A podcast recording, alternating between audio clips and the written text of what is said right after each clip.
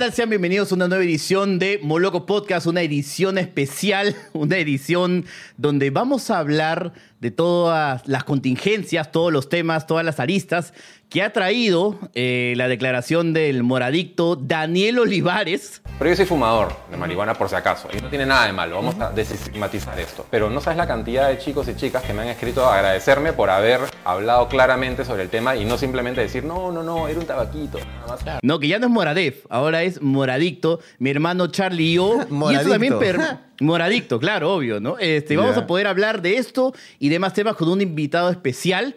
Charlie O, ¿cómo estás? ¿Te sientes bien? ¿Te sientes listo y preparado para hablar de ese tema? Hermano, estoy entero. eh, acá, eh, bienvenidos a Moloco Podcast, ¿no? Ajá. Acá donde un blanco fuma hierro ahí es noticia. Eh, sorprendente, pero para hablar de eso tenemos un invitado especializado que conoce el tema a profundidad, que ha estado en Uruguay, ha estado, pero ya donde En sea. Barcelona. En Barcelona, ha, ha Sí. fumado la de las películas, la de Pineapple Express. Una persona que realmente está documentada en esto, Hugo. ¿De quién se trata?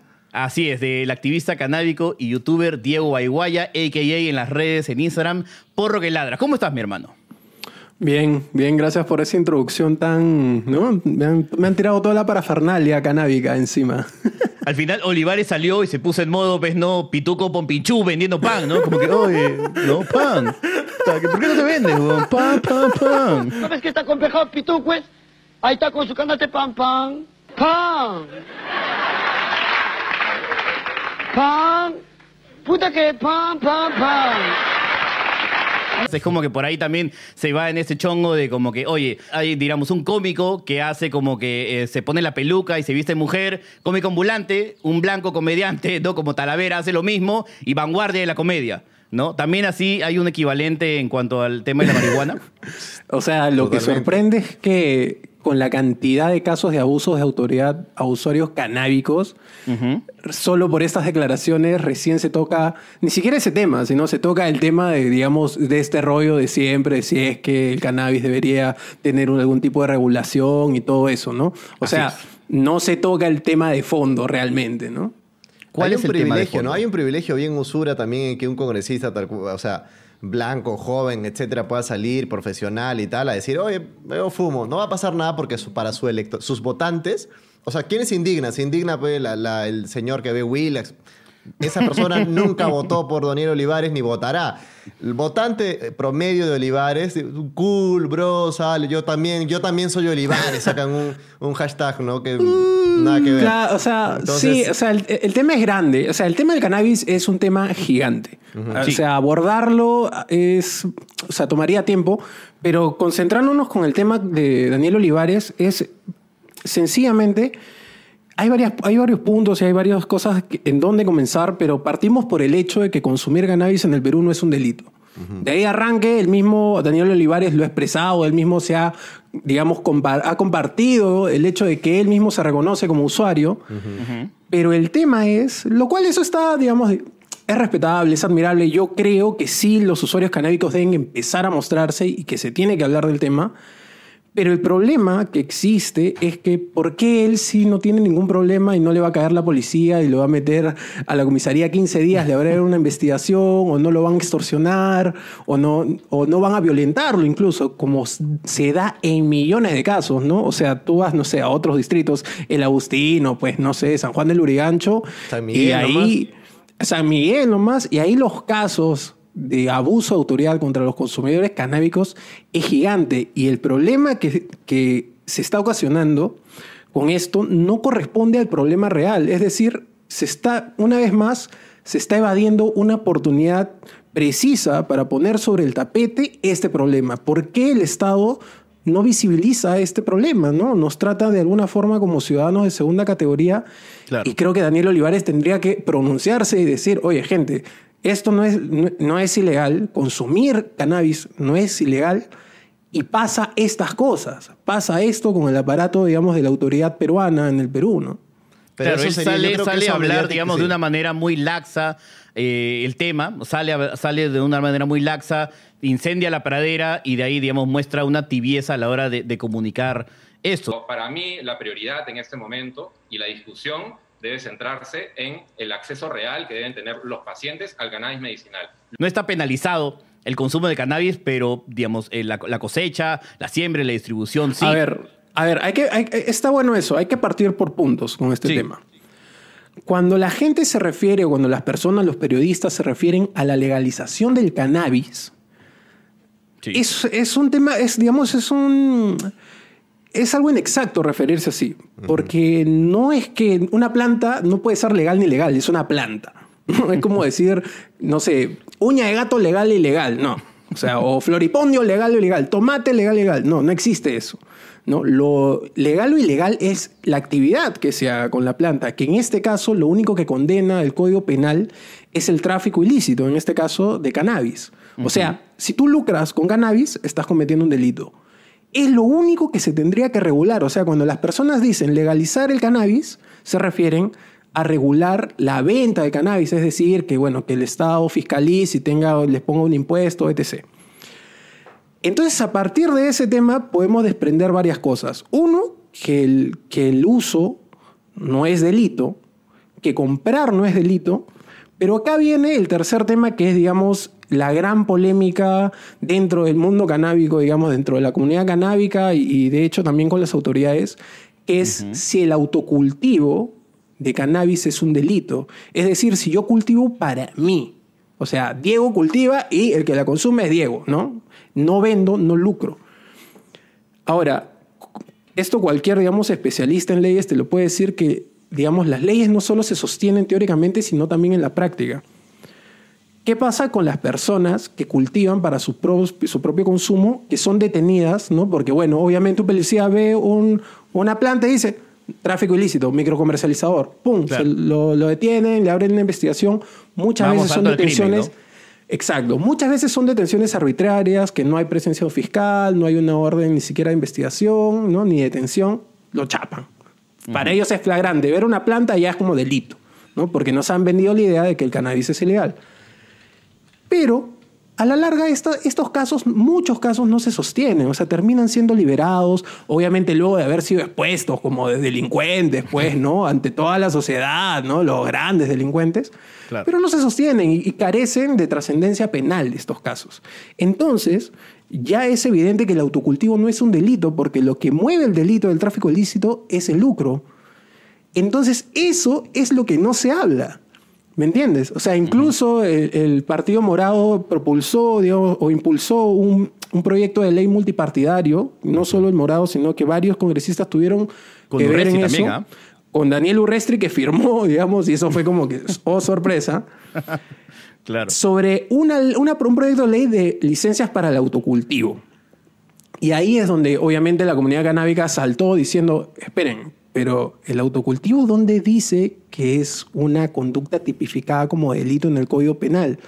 Y bueno, ahí vamos a entrar en un debate gigante que muchos especialistas también han entrado, pero en la práctica, y eso te lo pueden decir los abogados que sacan a muchas, a muchas personas detenidas por ese motivo, no tiene trascendencia penal. Entonces estamos hablando básicamente de una actividad, si quieres ponerla informal.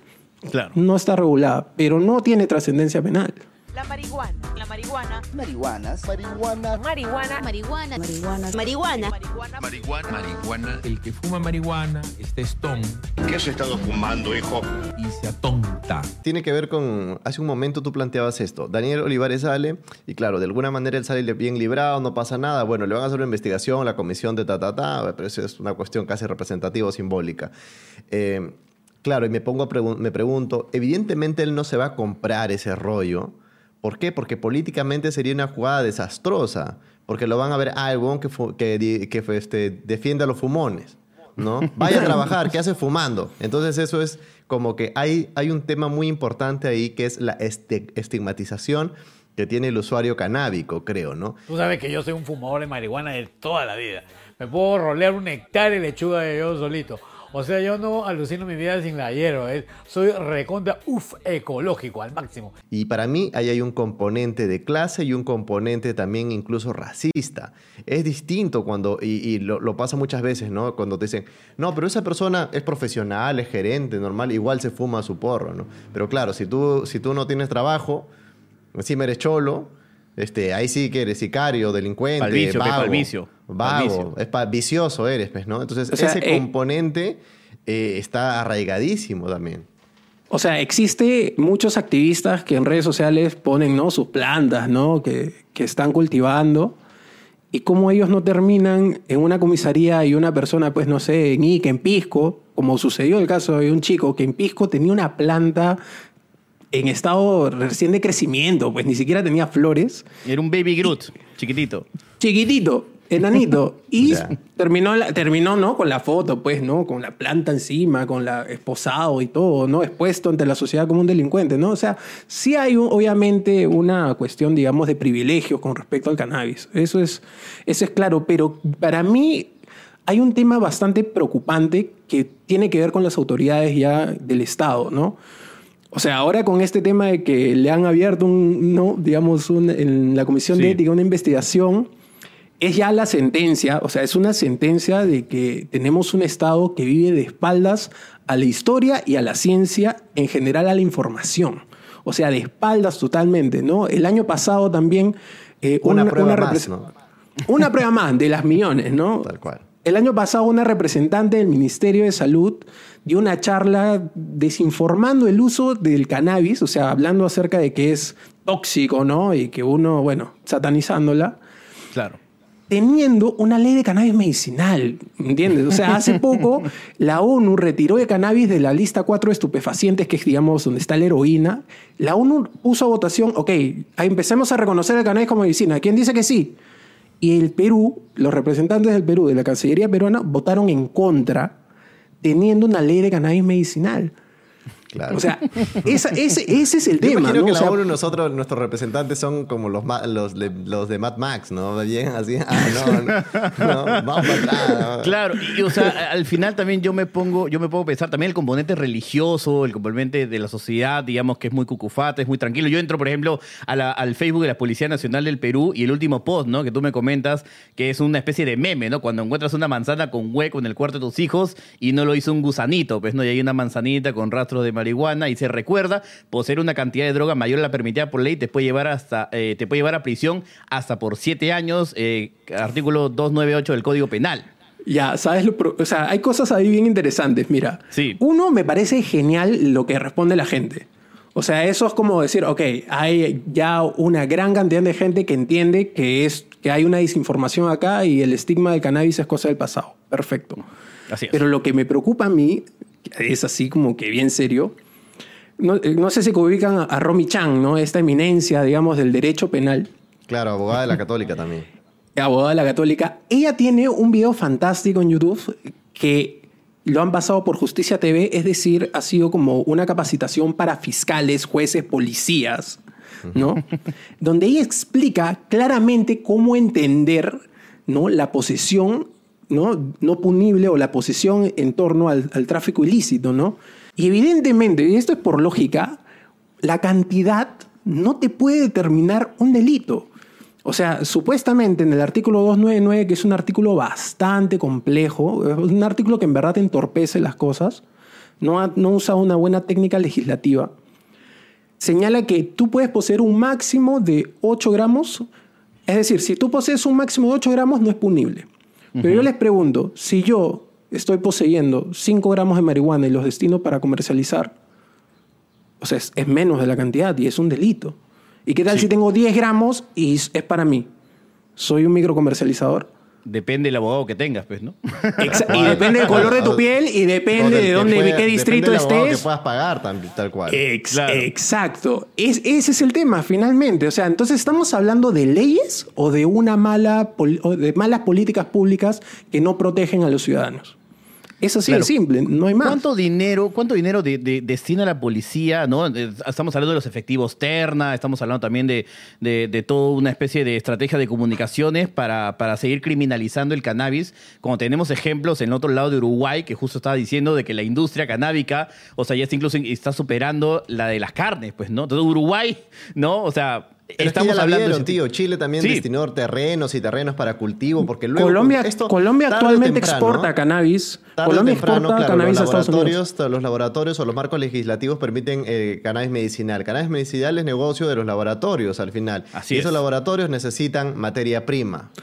Ahora, ahora que estás mencionando, bueno, primero para terminar ese tema, el, el ingreso fiscal en California, no sé si fue el año pasado o hace dos años, eh, por, por, o sea, el ingreso fiscal, o sea, por los impuestos del cannabis, fue más de 2 billones de dólares.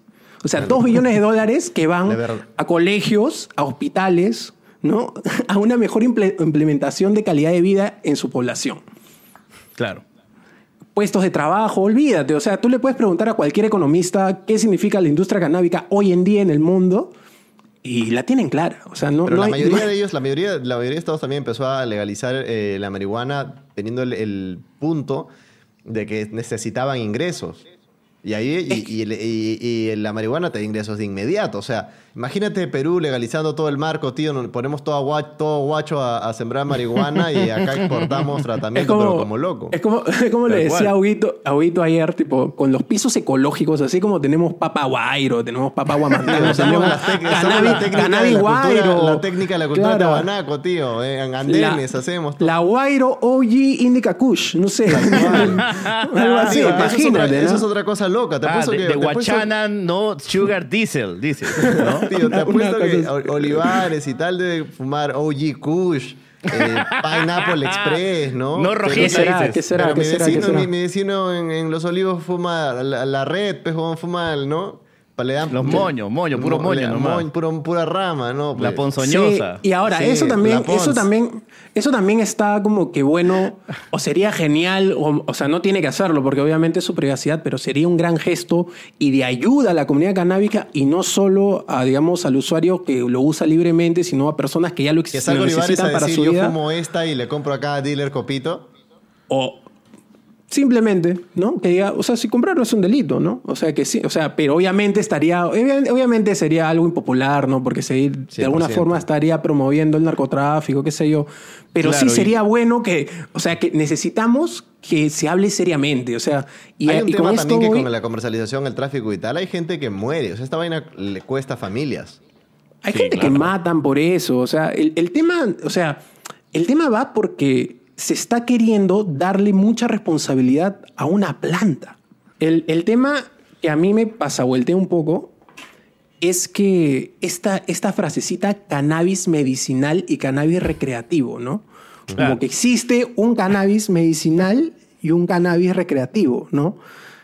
Lo No recreativo medici- O sea, no es que te voy a, voy a sacar una planta y voy a sembrar una planta que diga, esta planta es para que te No, no, drogues. no, pero yo, a ver, yo entiendo esto, yo entiendo esto, es- ¿no? Si me dicen la medicinal, me imagino, me dan mi receta loca, qué sé yo, y el laboratorio extrae el THC, el CBD, papá, y me da una que no necesariamente. Con el sello me del MINSA, con Claro, el sello del un- MINSA. además una que no necesariamente me va a poner Stone, ¿no? De repente tiene más de uno, tan del otro, pa, listo. Eso es, eso lo doy a mi abuela, para, para mi, mi sobrino que está con una enfermedad, etcétera, medicinal. Pero ya es como que, oye, Diego va, va a sentarse men, a ver este, el final del fondo hay sitio y se quiere meter un, ¿no? un guiro. Ese es el recreativo, pues, ¿no? Ya, pero escúchame, pero el uso que tú le das es lo recreativo o lo medicinal, no es la planta. Claro, Claro. que cuando alguien te receta médicamente te va a decir, necesitas estas dosis de este tipo de cannabinoides con este tipo de cannabinoides, ¿no? O sea, un porcentaje de CBD, un porcentaje, un porcentaje de THC. Para esto, en estas dosis, vamos, vamos probando, vamos a ver de tal tipo de cepa. Ese es un uso medicinal del Eso cannabis. ya se está haciendo. Eso se Eh. hace con la ley actual que no está muy buena, que no es, no, uno, que no está bien he- hecha, no es accesible, y dos, que realmente la forma como se está poniendo en función esa ley tampoco está sirviendo, ¿no? Hoy en día lo que se reconoce dentro de la ley peruana es que el cannabis es aceptado legalmente si es, solo si es que contiene CBD y menos del 0.1% de THC en la planta. ¿Puedes Es explicar qué o sea, es CBD y qué THC O sea, para la CBD gente es que como no la sabe? curativa, THC es como la, la recreativa, pues, ¿no?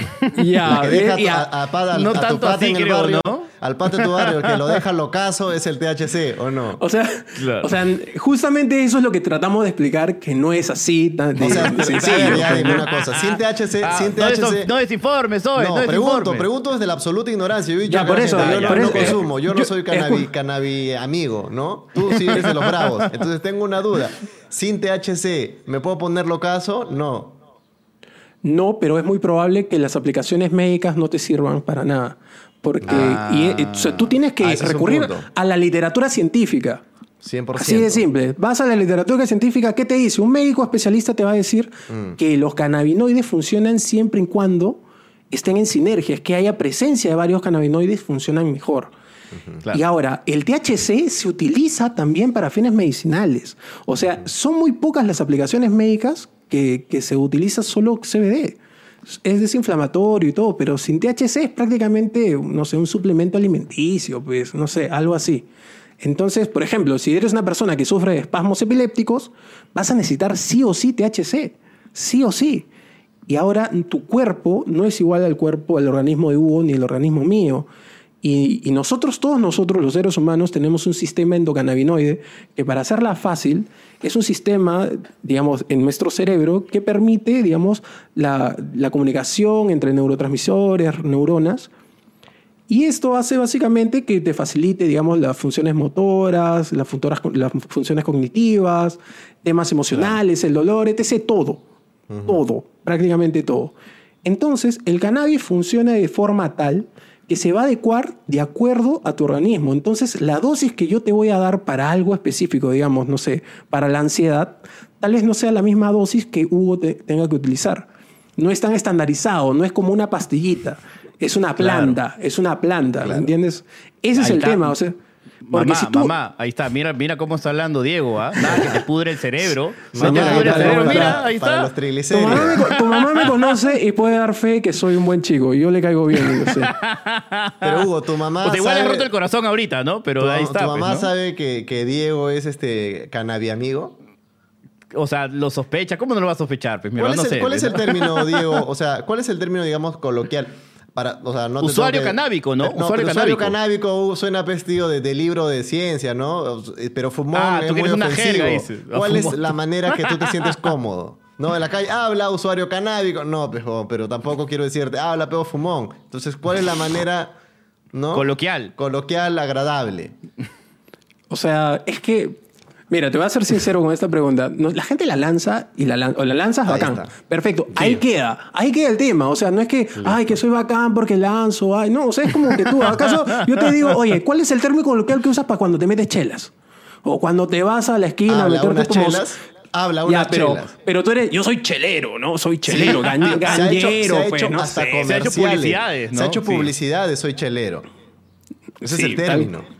Pero no son Gan- buenas publicidades, habría que mencionar, pues. Y se siente, se sea, siente una distancia y- increíble y de la realidad. Claro, y la ¿no? gente no se, no se envuelve así como que, habla, chelero, ¿cómo está? No, pues, no, o sea, nada. Claro, y es yo creo que, totalmente irrelevante.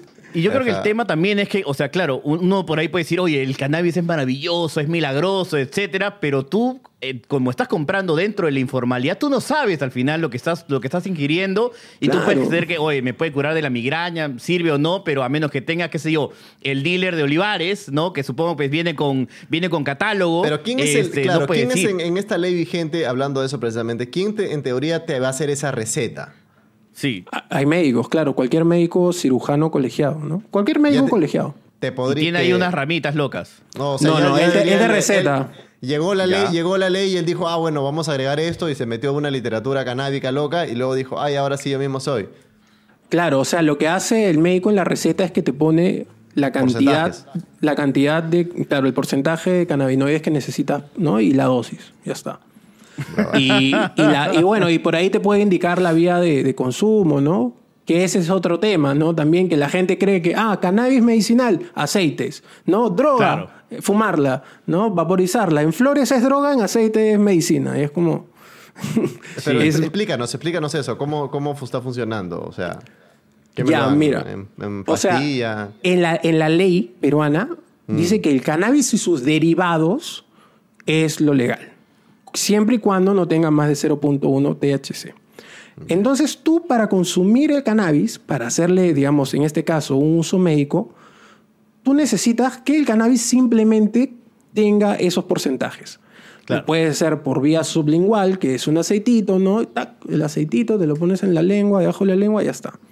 Claro. En- hay algunos países que incluso prefieren el- los edibles, digamos, digamos, en alimentos, ¿no? En galletitas, qué sé yo. Eso usan mucho con niños, por ejemplo, en Estados Unidos, en Canadá. Con la Otra papilla. forma, por ejemplo, Otra forma es vaporizarlo, digamos que hay estas maquinitas, los vaporizadores, que no es que haya una combustión, sino es que con el vapor empieza, digamos, bueno, hay un tipo de combustión a partir del vapor, ¿no? Y es el vapor el que, el que ingresa. Lo que no se recomienda es fumarla, pero no se recomienda porque por el hecho de fumar te va a hacer, digamos, el cannabis va a ser malo, sino que cualquier Que no tiene combustión... pulmones, pues, ¿no? Exacto, cualquier combustión, así esté fumando menta, como hay gente que fuma menta, eh, eso te puede dañar, porque en la combustión, digamos, se generan ciertos químicos, bueno, ciertas cosas que, que te van a ser contraproducentes, pero no hay ningún caso relacionado con cáncer al pulmón con el cannabis. No existe documentación alguna científica sobre eso. Claro. ¿Y cuál es el rol, por ejemplo, de, de- de como que gente que está dentro del mundo, pues, ¿no? De- del espectáculo. O sea, Cachín salió a hablar sobre el uso del cannabis medicinal en su hijo. Francesca Brivia ha salido constantemente en los medios de comunicación. ¿Qué hay ahí de- detrás de ello? Qué loco lo de Cachín, tío, porque Cachín es un tipo que ya está como... Ha cruzado ese umbral de ser un Sí. peruano tan querido, adorado y tal, que él ya puede opinar lo que sea. Y no, ya es intocable, tío. Es como un poco como Pedro Suárez Vértiz, ¿no? Pedro Pero igual Suárez puntualmente Vértiz- lo de Cachín le afecta él- lo del hijo, pues, ¿no? O sea, el No, hijo obviamente, tiene tiene- obviamente tiene lo del hijo, ¿no? Pero me refiero, Sí. es, tenemos algunos personajes que son como ya transversales, ¿no? Ellos no son... Ah, el pueblo bueno. los va a amar siempre, ¿no? Eso es lo caso. Claro, a- aparte Machín. Alberto es, es, es como le decían pastrulo. ¿Cómo le decían Machín Pastrulo viejo. Pastrulo no, no, viejo. no. ¿Cuál era la No, no, chapa no. de, de- No. no. era Pastrolo Viejo, tenía una chapa en Pataclown. Bueno, vea, pero bueno. Como sobaco de loca. So- Claro, Machen Alberto era como que el pastrulo, bueno, entonces Sí. es como que obviamente todos sabían que él, ¿no? Está, había una inclinación por lo canábico. Debe ser. Eh, re- re- respondiendo a la pregunta, mira, yo creo que ellos tienen una agenda evidentemente de, de luchar por temas, digamos, de salud. Es evidente, ¿no? El tema es que muchos, muchas veces, el, como le decía, el, el dividir el tema de cannabis con cannabis medicinal y cannabis recreativo es justamente que empiezas a no reconocer todos estos problemas que ya estábamos hablando, ¿no? Y estás segmentando, ¿no? O sea, Pero no lo ves, es que digo, pero siento como que si tú buscas eso, sería como hablemos del cannabis en general. Entonces, cuando impulsemos reformas pro-canábicas, tendría que incluir todo el panorama, ya sea este, el medicinal, no medicinal y tal, porque al final estamos hablando de lo mismo y, tú- y según indicas tú, lo del THC y tal se termina siendo un componente fundamental en los tratamientos. Pero ¿qué pasa? Que en un país con un entorno que es tan conservador, que sus representantes van a la ONU y votan en negativo, como lo dices tú, que vas acá, ve un, un aseño, ve un, un fumón y, se va la religión, que nosotros tenemos el peso que puede tener el Papa acá, mueve, mueve, este, mueve eh, multitudes, que incluso el Estado que da un dinero a la Iglesia Católica y todo esto, un país así de conservador, un país de, que también es lleno de seños, ¿no? No eh, llevarlo por ese lado creo que lo hace inviable. En cambio, si tú separas entre medicinal y entretenimiento, ya de alguna manera alguna gente dice, bueno, medicinal, Claro, ya, es que es parte de la es- tibieza Vamos es la pasito a tibieza, pasito, es, ¿no? es la pechofriez, supongo, de, de, de esa gente que dicen como que primero es este paso este, medicinal y ya después ya como que viene la fiesta, pues, ¿no, Pepe? O sea, es como, claro, es o como sea, que te, te voy- no. te estoy, te estoy enamorando. Primero te estoy invitando un vinito, no sé cuánto. Tú ya de frente quieres ir a meter la mano. es pues, no, tranquilo. ya, y va- vamos, por- vamos por partes. Evidentemente la tendencia mundial en cuestiones políticas es empezar, digamos, con una regulación, una regulación en el uso medicinal del cannabis. Perfecto. claro. Pero eso no quita que no se pueda hablar. ¿Me entiendes? O sea, eso no quita que se ponga sobre el tapete y que, y que se hable, o sea, porque no estamos hablando de un permiso recreacional. O sea, yo no estoy queriendo que hay una... Como hemos- volvamos al tema. O sea, nosotros no estamos pidiendo, o la gente, la comunidad canábica no está pidiendo ninguna ley. O sea, porque estamos de acuerdo que lo único que se tiene que regular es el cannabis, la venta del cannabis. Perfecto. Eso es lo único, no hay nada más. Ya, si quieres, no lo hagan, perfecto. Nos encantaría abrir más trabajo, qué sé yo, más emprendedores, etc. Sería genial, pero no lo hagas. Pero ¿qué pasa con la, con la, digamos, con el código penal, las leyes vigentes? ¿Qué pasa con los usuarios? ¿Qué pasa con la comunidad canábica que es, que es vista como, como ciudadano de segunda clase, que hay abusos, se le extorsiona, se lo secuestra 15 días, se le abre investigaciones injustificadas, procesos arbitrarios. Ese es el problema. Y eso es lo que no se hable. Después de si quieren regular la venta del cannabis, eso, eso es ya una, una- una siguiente tema, ¿no? El primero la es la despenalización. Me da la curiosidad al respecto de eso y creo que si algo ha quedado claro en este, en este episodio es lo informado que estás. Eh, ¿Qué cosa significa la marihuana para ti? al punto de que has decidido convertir un- o dedicarle gran tiempo de tu juventud a ser un, eh, como Hugo te, te definía, ¿no? Este, un, este, ¿cómo? Un activista. Activista canábico. un activista canábico, empaparte de todo esto e impulsarlo realmente, debe ser que la marihuana para ti eh, representa algo, ¿no? Con una importancia mayúscula. Y yo creo que para, o sea, cualquier persona que al menos ha estudiado la historia de la humanidad, entiende que el cannabis ha sido una de las plantas más importantes para el desarrollo de muchas civilizaciones y no solo hablando en un ámbito espiritual, digamos, ¿no? O sea, si es, mira, por ponerte un ejemplo chiquitito, el barco en el cual vino Cristóbal Colón a descubrir América las velas, las maromas están hechos de fibras de cáñamo. Si quieres ponerte exquisito, puedes decir, ah, bueno, si no fuera por el cannabis, Cristóbal Colón no descubriera América. Pero obviamente ese es ya ponerte ya recontra Pensé que exquisito. me- en verdad pensé que ibas a decir bajaron los casos. Pero, No, pero, pero escúchame, pero hablando en serio, eh, la industria naval en esos años creció al- el que tenía el monopolio del cáñamo y del cannabis. O sea, Claro. para, para responder tu pregunta, yo soy de las personas que piensa que, el- que el- los seres humanos no somos dueños de nada. Absolutamente de nada. O sea, el, la mosca que se para en tu sopa, el planeta Tierra le pertenece tanto a esa mosca como a ti. Para mí, yo pienso así, es mi forma de pensar y, y- y yo no creo que por eso soy un pastrulo ni nada. Yo creo, creo que es, es una cosa bastante simple, ¿no? No somos dueños de nada, es una planta. Y el cannabis, para mí, yo lo utilizo dentro, digamos, de los espacios que a mí me sirven, ¿no? Como, no sé, como para cuando estoy estresado, como para cuando yo soy músico, cuando tengo que entrar a un proceso creativo, la paso bien, como para divertirme también, porque me parece que, me, que la diversión también es salud. Y creo que el cannabis siempre ha sido parte de momentos muy importantes en mi vida que, que- que le agradezco, ¿no? O sea, yo no, lo, yo no lo miro como... Para mí nunca ha sido como algo que me ha perjudicado. ¿Recuerdas un momento importante de tu vida donde la marihuana fue un acompañante vital? Sí, uno bien importante que fue hace muchos años, a mí me diagnosticaron con distimia, que, fue, que es este, esta depresión crónica, pues, ¿no? Y supuestamente tenía que tener un régimen, pues, de, de antidepresivos, ansiolíticos, y yo nunca he sido partidario de eso. Y, y bueno, eh, yo opté, digamos, por mi propia medicina y encontré en el cannabis algo, una planta que pu- pudo sostenerme y pudo realmente en el momento en que entendí y asumí con responsabilidad, porque ser usuario de cannabis en, un mundo, en el mundo que vivimos es una responsabilidad, entendí que me podía proveer lo que yo necesitaba para poder hacerme cargo de mi vida. ¿no? Cuando tú Pero- consumes marihuana, ¿te sientes drogadicto? O sea, ¿te Nunca. sientes como, oye, Diego se está drogando? Nunca. Ya no hay un sentimiento de culpa hace ya muchos años, pues, ¿no? No, Obvio. pues obvio, para nada. crees? No, yo no, cero, cero, para nada. O sea, si no, no estaría acá hablando abiertamente a todos sus No, seguidores. no, no, pues, no, lo decía, lo decía porque, lo decía porque Claro. Hugo, Hugo me se- señalaba, ya no hay un sentimiento de culpa. No sé, pero sí, sí es lo que volvíamos al inicio, ¿no? Socialmente sí que sí queda el estigma todavía. ¿no? Obviamente, y, además mucha- y muchas línea- personas le pasa. Claro, Claro, si, tú, ahorita- si tú no te reconoces que te estás drogando o algo así, es porque para ti la marihuana no es una droga. Y ese es Eh, un- Ojo ese que es un químicamente tema. sí, lo, sí termina haciéndolo. Sí.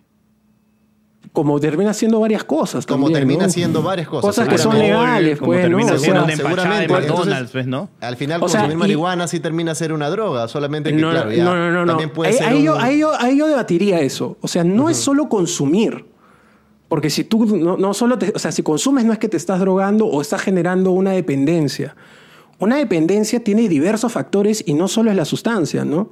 Y o la sea, tiene dependencia que no es exclusiva de la marihuana tampoco. y tampoco es exclusiva de la marihuana, ¿no? O sea, la dependencia va a entrar en un, en un terreno con varias cosas, ¿no? El estado emocional, el entorno en el que vives, La ¿no? personalidad. la personalidad. Intervienen varias cosas y cualquier especialista te va a hablar de esa forma. O sea, ya si no lo Sí. haces, como te digo, es darle la espalda a la ciencia, a la información, ¿no? O sea, Pero tú sí, de todas maneras, reconoces que hay ciertos perfiles de personalidades que no deberían consumir marihuana. O, o sea, yo siempre digo esto. O sea, si tú no tienes plata para bajonear, ¿para qué consumes? si tú no te vas a hacer cargo de tu vida, ¿para qué consumes? O sea, Claro.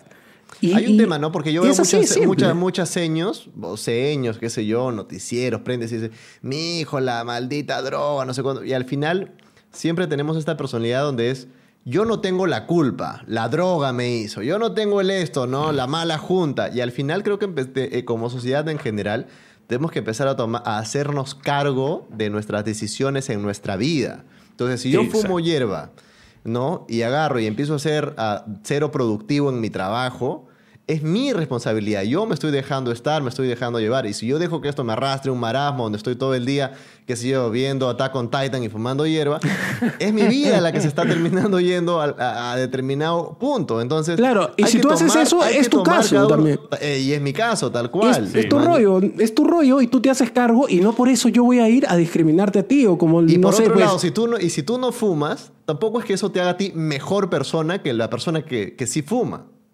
Claro, ni por fumar tampoco eres súper bacán ni nada, ¿no? Tal cual. Y e- es así de simple. Es como, ponte, si Huguito se mete un- tres mostritos diarios, yo no le voy a decir, oye, Huguito, no, qué mal haces, no, Obst- obstruyendo No tus hago. aortas a diario, ¿no? Es como que no voy a estar en ese plan, pues, ¿no? Es su vida, Claro. tal cual. Y Eso también, pero, pero claro, cuando ya complementamos el otro lado y vemos que, o sea, cuando justo pasa lo de, lo de Olivares y, y te das una ojeada por Twitter, este, de una u otra manera te puedes encontrar con algunas genialidades que es como Julio Guzmán corre, Daniel Olivares vuela, pero de ahí el resto es como, ¿cómo puede él fiscalizar? ¿Cómo puede ser congresista? Seguramente ha pasado leyes drogado con su droga, con su vicio, etcétera. Para no tener este un- como un tema tabú, sino para hablarlo con, la- con absoluta franqueza y transparencia. Desde su experiencia, usted, por ejemplo, diría, bueno, aquí no hay nada de malo, en realidad yo no me he convertido en un adicto, esto no me abrió las puertas a una droga más dura, no me convirtió en una persona que, soy, que, que sea un peligro para la sociedad y por lo tanto el que quiera puede experimentar. Y un poco que te abruma en ese sentido porque ese es un debate ínfimo, irrisorio, propio pues, ¿no? De, de- de- de taras sociales que no logramos superar, que son tan básicas y evidentes y a una sola lectura no puedes Yo siempre, tío, me llama la atención pues, ¿no? cómo centramos mal la crítica, tío. Ahorita el Partido Morado me parece más sorprendente o revelador el informe de, de, de Beto de este, Julio Guzmán pues, trotando en un barrio fichazo de los depas de 3 millones, ¿no? Y luego salir en su, en su, en su spot conduciendo su bus, sí, somos los morados, somos del pueblo, fuera acá. Y cuando tienes a... y- pero no, el debate ahora es si Olivares, bien o no que, se, que es- consuma marihuana, que sea consumidor canábico, Claro, como dice... ¿no? Diego. O, o- o lo juzgamos con más fiereza que los alaracosos de los Acuña, que no, que, que en pleno pues no, eh, que se, que se fugaron a Miami. Alaracoso, pues. No hay, no hay mejor definición. Alaracoso. ¿Para qué tomaste sea, la foto y para qué subirla? Porque eres alaraco, ex- exacto. O sea, como te digo, estamos reaccionando. El problema del cannabis, para mí, lo serio, como le digo, es el abuso a los, a los usuarios, que es una transgresión a los derechos humanos. Eso está claro. Pero de ahí decir, ah, fumo, no, no fuma, bueno, hay cosas más importantes. Pues. Estoy, estoy ansioso de leer los comentarios de la gente en este episodio. Diego ha sido muy amable por acompañarnos en esta Tu Casa Moloquial. Eh, Gracias a ustedes. Este es un, un tema que le, le vamos a dar próximamente también y así que seguramente nos Sí. seguirás acompañando. Hay varias preguntas, Les. hay incluso para una segunda parte, ¿no? El delicioso, el delicioso on cannabis, ¿es Sí. mejor o peor? Eh, eh, Exacto, o sea, por ejemplo, ya cuando superas, cuando superas la barrera del prejuicio, encuentras este mundo hermoso que es libertad, es libertad, o sea, ¿por qué no podemos ser libres como en otros países? Básicamente. Este mundo me pertenece tanto a mí como le pertenece a la mosca en mi sopa. Seamos todos libres. Ah, seamos Gracias, Diego. libres. Un abrazo grande y un abrazo a toda la comunidad moloquial. No olviden suscribirse. Hugo es. Mañana estrenamos ¿qué cosa? Estrenamos una gran sorpresa, mi hermano Charlie. Así es. Estrenamos Se viene un gran Oh. evento porque el cumpleaños Sí. de Goles es en febrero y vas a celebrarlo con la familia Moloquial. Invitados, sorpresas, sorteos y mucho más. Atenti a las redes sociales de Moloco. Chao, chao. Chao, chao.